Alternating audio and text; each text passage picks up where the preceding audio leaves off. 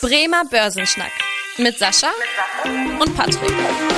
Moin und herzlich willkommen zu einer neuen Podcast-Folge. Mein Name ist Patrick Pech, mit dabei ist wie immer der Sascha Otto und wir beide schnacken jede Woche in diesem Podcast über ein spannendes Börsenthema. Ja, und derzeit ist die Stimmung an der Börse ja nicht so gut. In den letzten Tagen standen die Aktien eigentlich so in sämtlichen Ländern unter Druck, aber auch andere Assetklassen, wie zum Beispiel der Bitcoin, verloren am Wert oder auch die Anleihen. Und einige Marktteilnehmer prophezeien mittlerweile jetzt auch schon eine Krise. Und wir zeigen euch heute mal, welche möglichen Krisenstrategien es so gibt. Unser Thema der Woche. Der Woche, der Woche. Ja, heute geht es um das Thema Krisenstrategien und wir nehmen die Folge hier heute am 24. Januar auf und wenn ich heute mal so auf die Kurse schaue, dann sehe ich auch wieder überall tiefrote Zahlen, wie bereits auch in den letzten Börsentagen. Also beispielsweise der DAX steht heute wieder unter Druck und fiel eben unter die 15.000 Punkte Marke oder auch die US-Technologiewerte stehen erneut unter Druck, was man zum Beispiel am Nasdaq ablesen kann, der minus zwei Prozent heute im Minus ist oder auch andere Assetklassen wie zum Beispiel der Bitcoin heute mit minus sieben Prozent sogar oder, oder auch Anleihen, äh, sage ich mal, stehen alle Anlageklassen unter Druck. Also überall kann man sagen, eigentlich äh, schlechte Stimmung aktuell.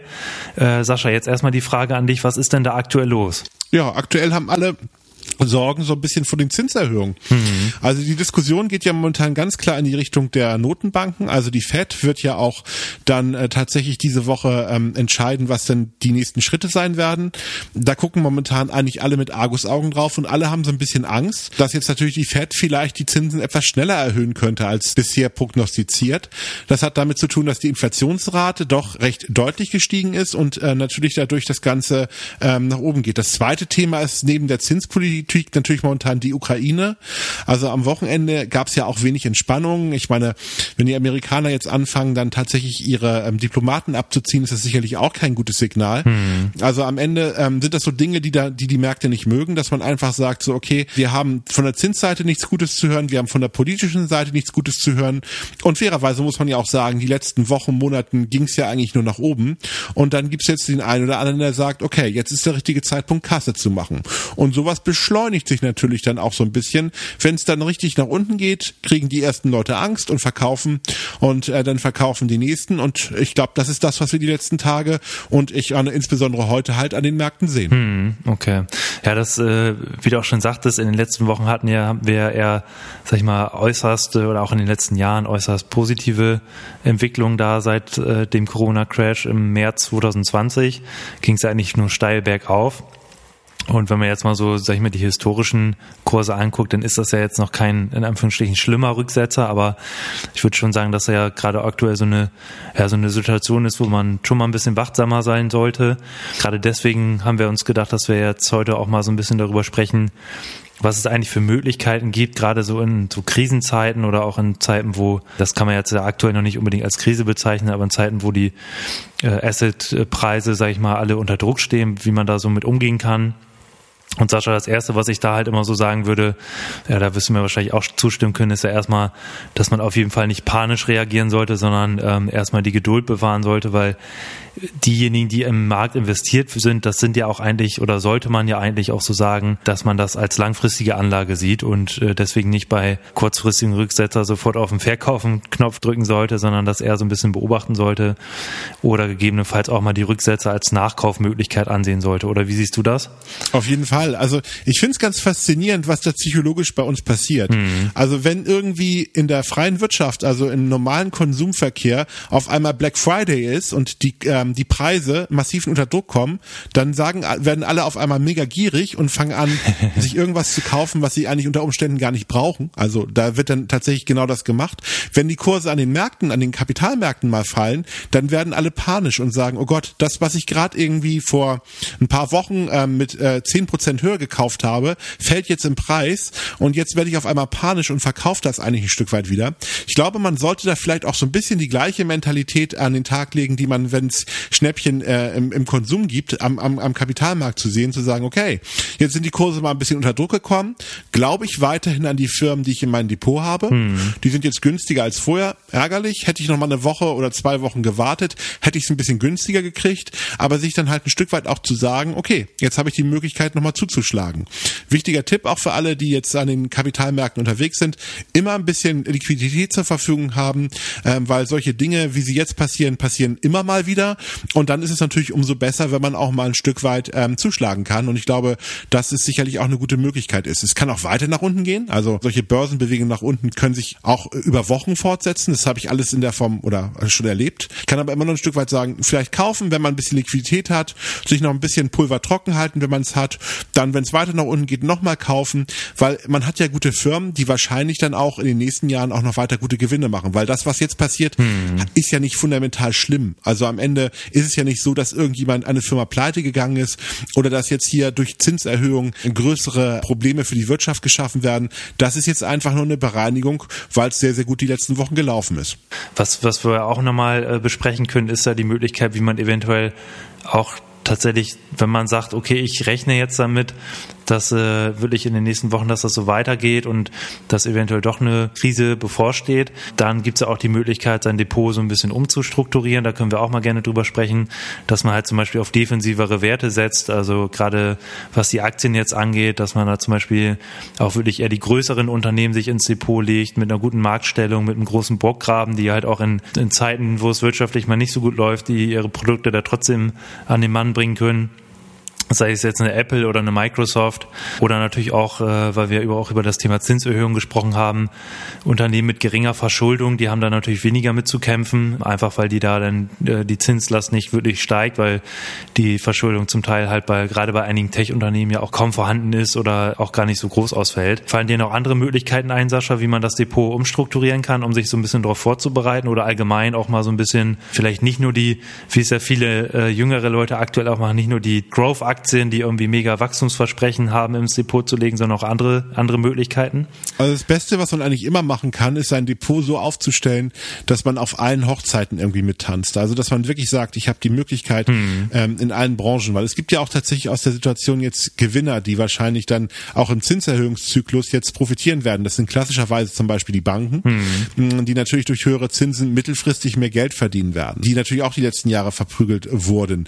Ich glaube, dass ganz, ganz viele, vielleicht unser Hörer mh, hm, wahrscheinlich eine ganze Menge Technologieaktien haben. Die waren ja so die letzte Zeit mhm. die Highflyer und ähm, meine, jeder wollte ja unbedingt eine Amazon haben, jeder wollte ja unbedingt die Facebooks dieser Welt haben, jeder wollte die ähm, Alphabet der Welt haben und damit gutes Geld verdienen. Das war ja letztes Jahr auch die Strategie, die man haben sollte. Jetzt kriegen die Technologietitel natürlich deutlich stärker auf den Deckel. Ich würde deswegen immer zu jedem Zeitpunkt eigentlich auch immer Aktien kaufen, die vielleicht total unbeliebt sind, die vielleicht jetzt nicht unbedingt abbilden, aber die günstig bewertet sind. Es gibt gibt da so diese Klassiker, sowas wie Procter Gamble oder, oder auch tatsächlich Unilever, also oder solche Titel, die eigentlich Produkte des täglichen Lebens herstellen, hm. die aber nicht besonders spannend sind, weil Unilever, Procter Gamble werden nicht von heute auf morgen eine Revolution herstellen. Die werden jeden Tag konsumiert, die Produkte von diesen Firmen, aber ähm, besonders fantasievoll ist das ja eigentlich nicht, ja. wenn man jetzt sich die, ähm, die Dinge anguckt. Also deswegen kann ich auch nur sagen, solche Sachen beizumischen, Dividendentitel beizumischen und natürlich auch den einen oder anderen Highflyer aus der Technologiebranche,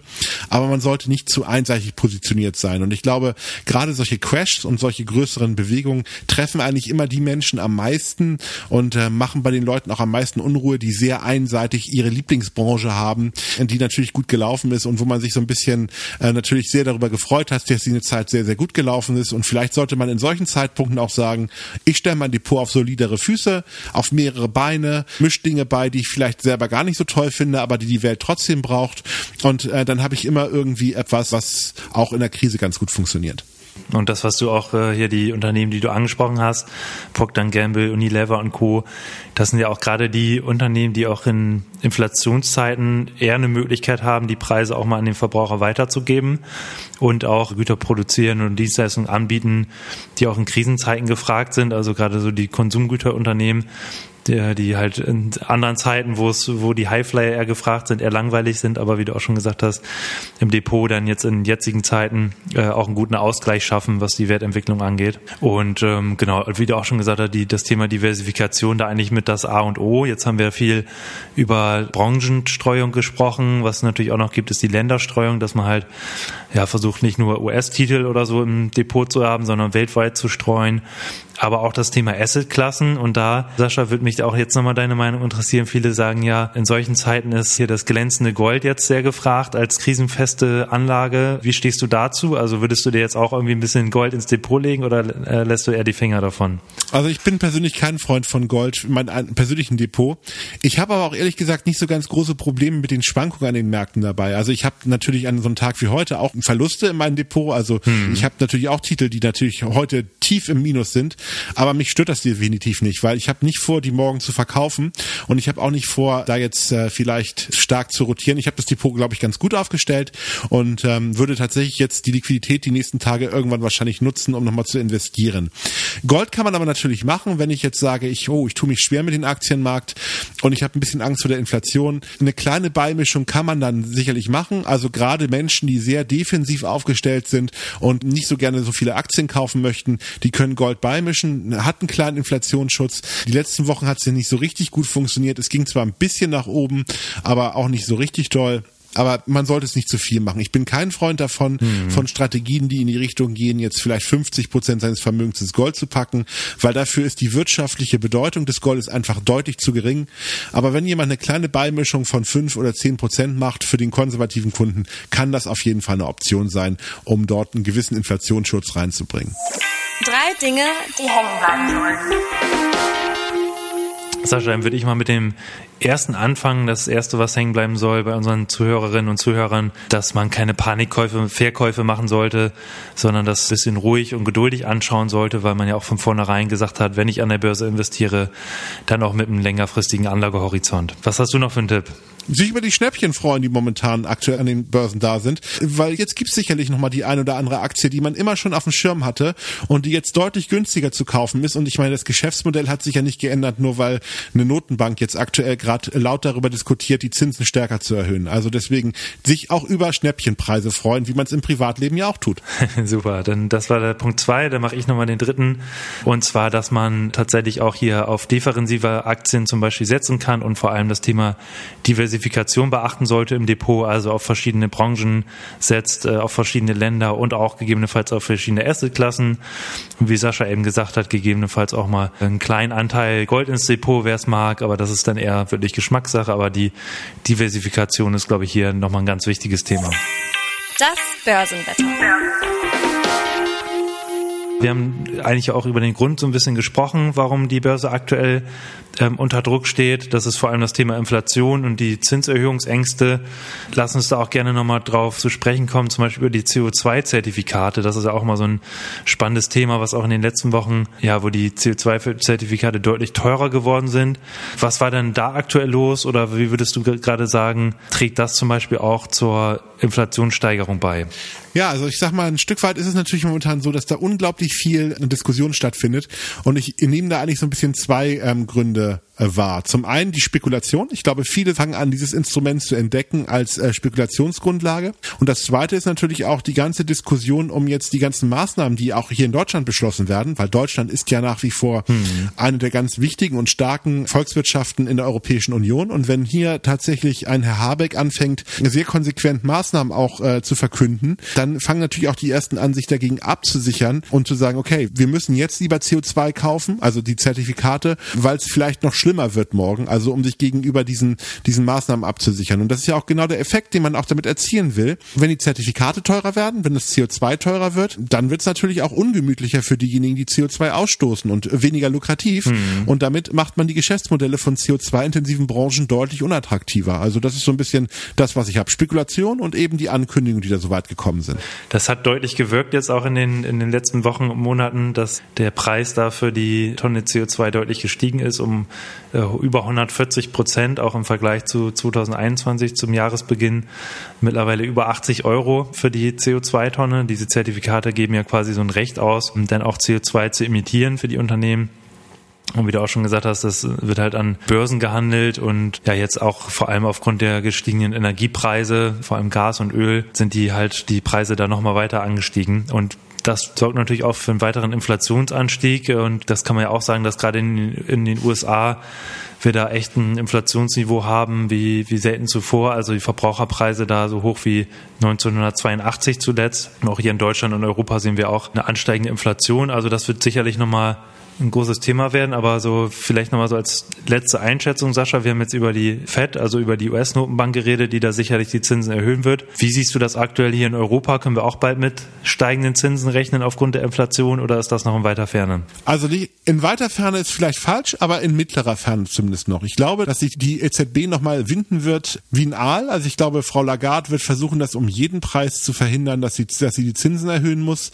Ich glaube aber, dass sie aufgrund der Inflationsdaten doch mehr Schritte macht, als sie sich eigentlich gewünscht hätte. Wir werden dieses Jahr noch Maßnahmen der EZB sehen, sehen da bin ich von überzeugt. Mhm. Es wird aber tatsächlich ungefähr ein halbes, dreiviertel Jahr länger dauern ähm, als bei der FED, bis da größere Maßnahmen ist, weil die amerikanische Volkswirtschaft auch einfach deutlich besser läuft als die europäische.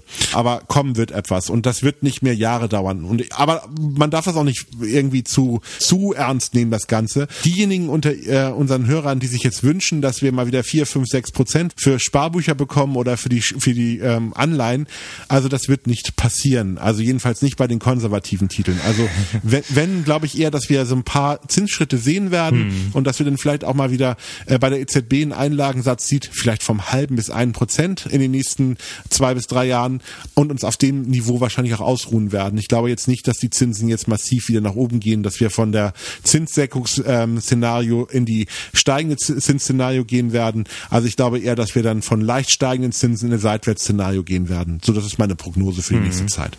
Okay, also weiterhin äh, schlechte Aussichten quasi für diejenigen, die ja ihr Erspartes äh, auf den äh, in konservativen Anlagen haben und dadurch halt natürlich auch den durch die Inflation den Kaufkraftverlust erzielen. Also weiterhin umso wichtiger, sich auch mit der Börse zu beschäftigen und dann natürlich hier gerne auch den Podcast hören. Ja, Sascha, dann würde ich sagen, kommen wir auch zum Ende der heutigen Podcast-Folge. Und wie immer, wenn euch die Folge gefallen hat, freuen wir uns sehr, wenn ihr dem Podcast hier folgt und auch gerne eine Bewertung bei Apple Podcasts da lasst. Oder wenn ihr noch Themenwünsche zum Beispiel auch habt, dann gerne eine Mail schreiben an podcast.sparkasse-bremen.de. Ja, mein Name ist Patrick Pech. Ich freue mich, äh, wenn ihr auch in der nächsten Woche wieder einschaltet. Bis dahin. Tschüss. Tschüss. Vielen Dank fürs Interesse. Das war der Bremer Börsenschnack, ein Podcast mit Sascha und Patrick. Noch ein kurzer Hinweis und an dieser Stelle liebe Grüße aus der Rechtsabteilung. Die gesprochenen Inhalte bilden die persönliche Meinung der handelnden Person, also in den meisten Fällen von Sascha und mir wieder.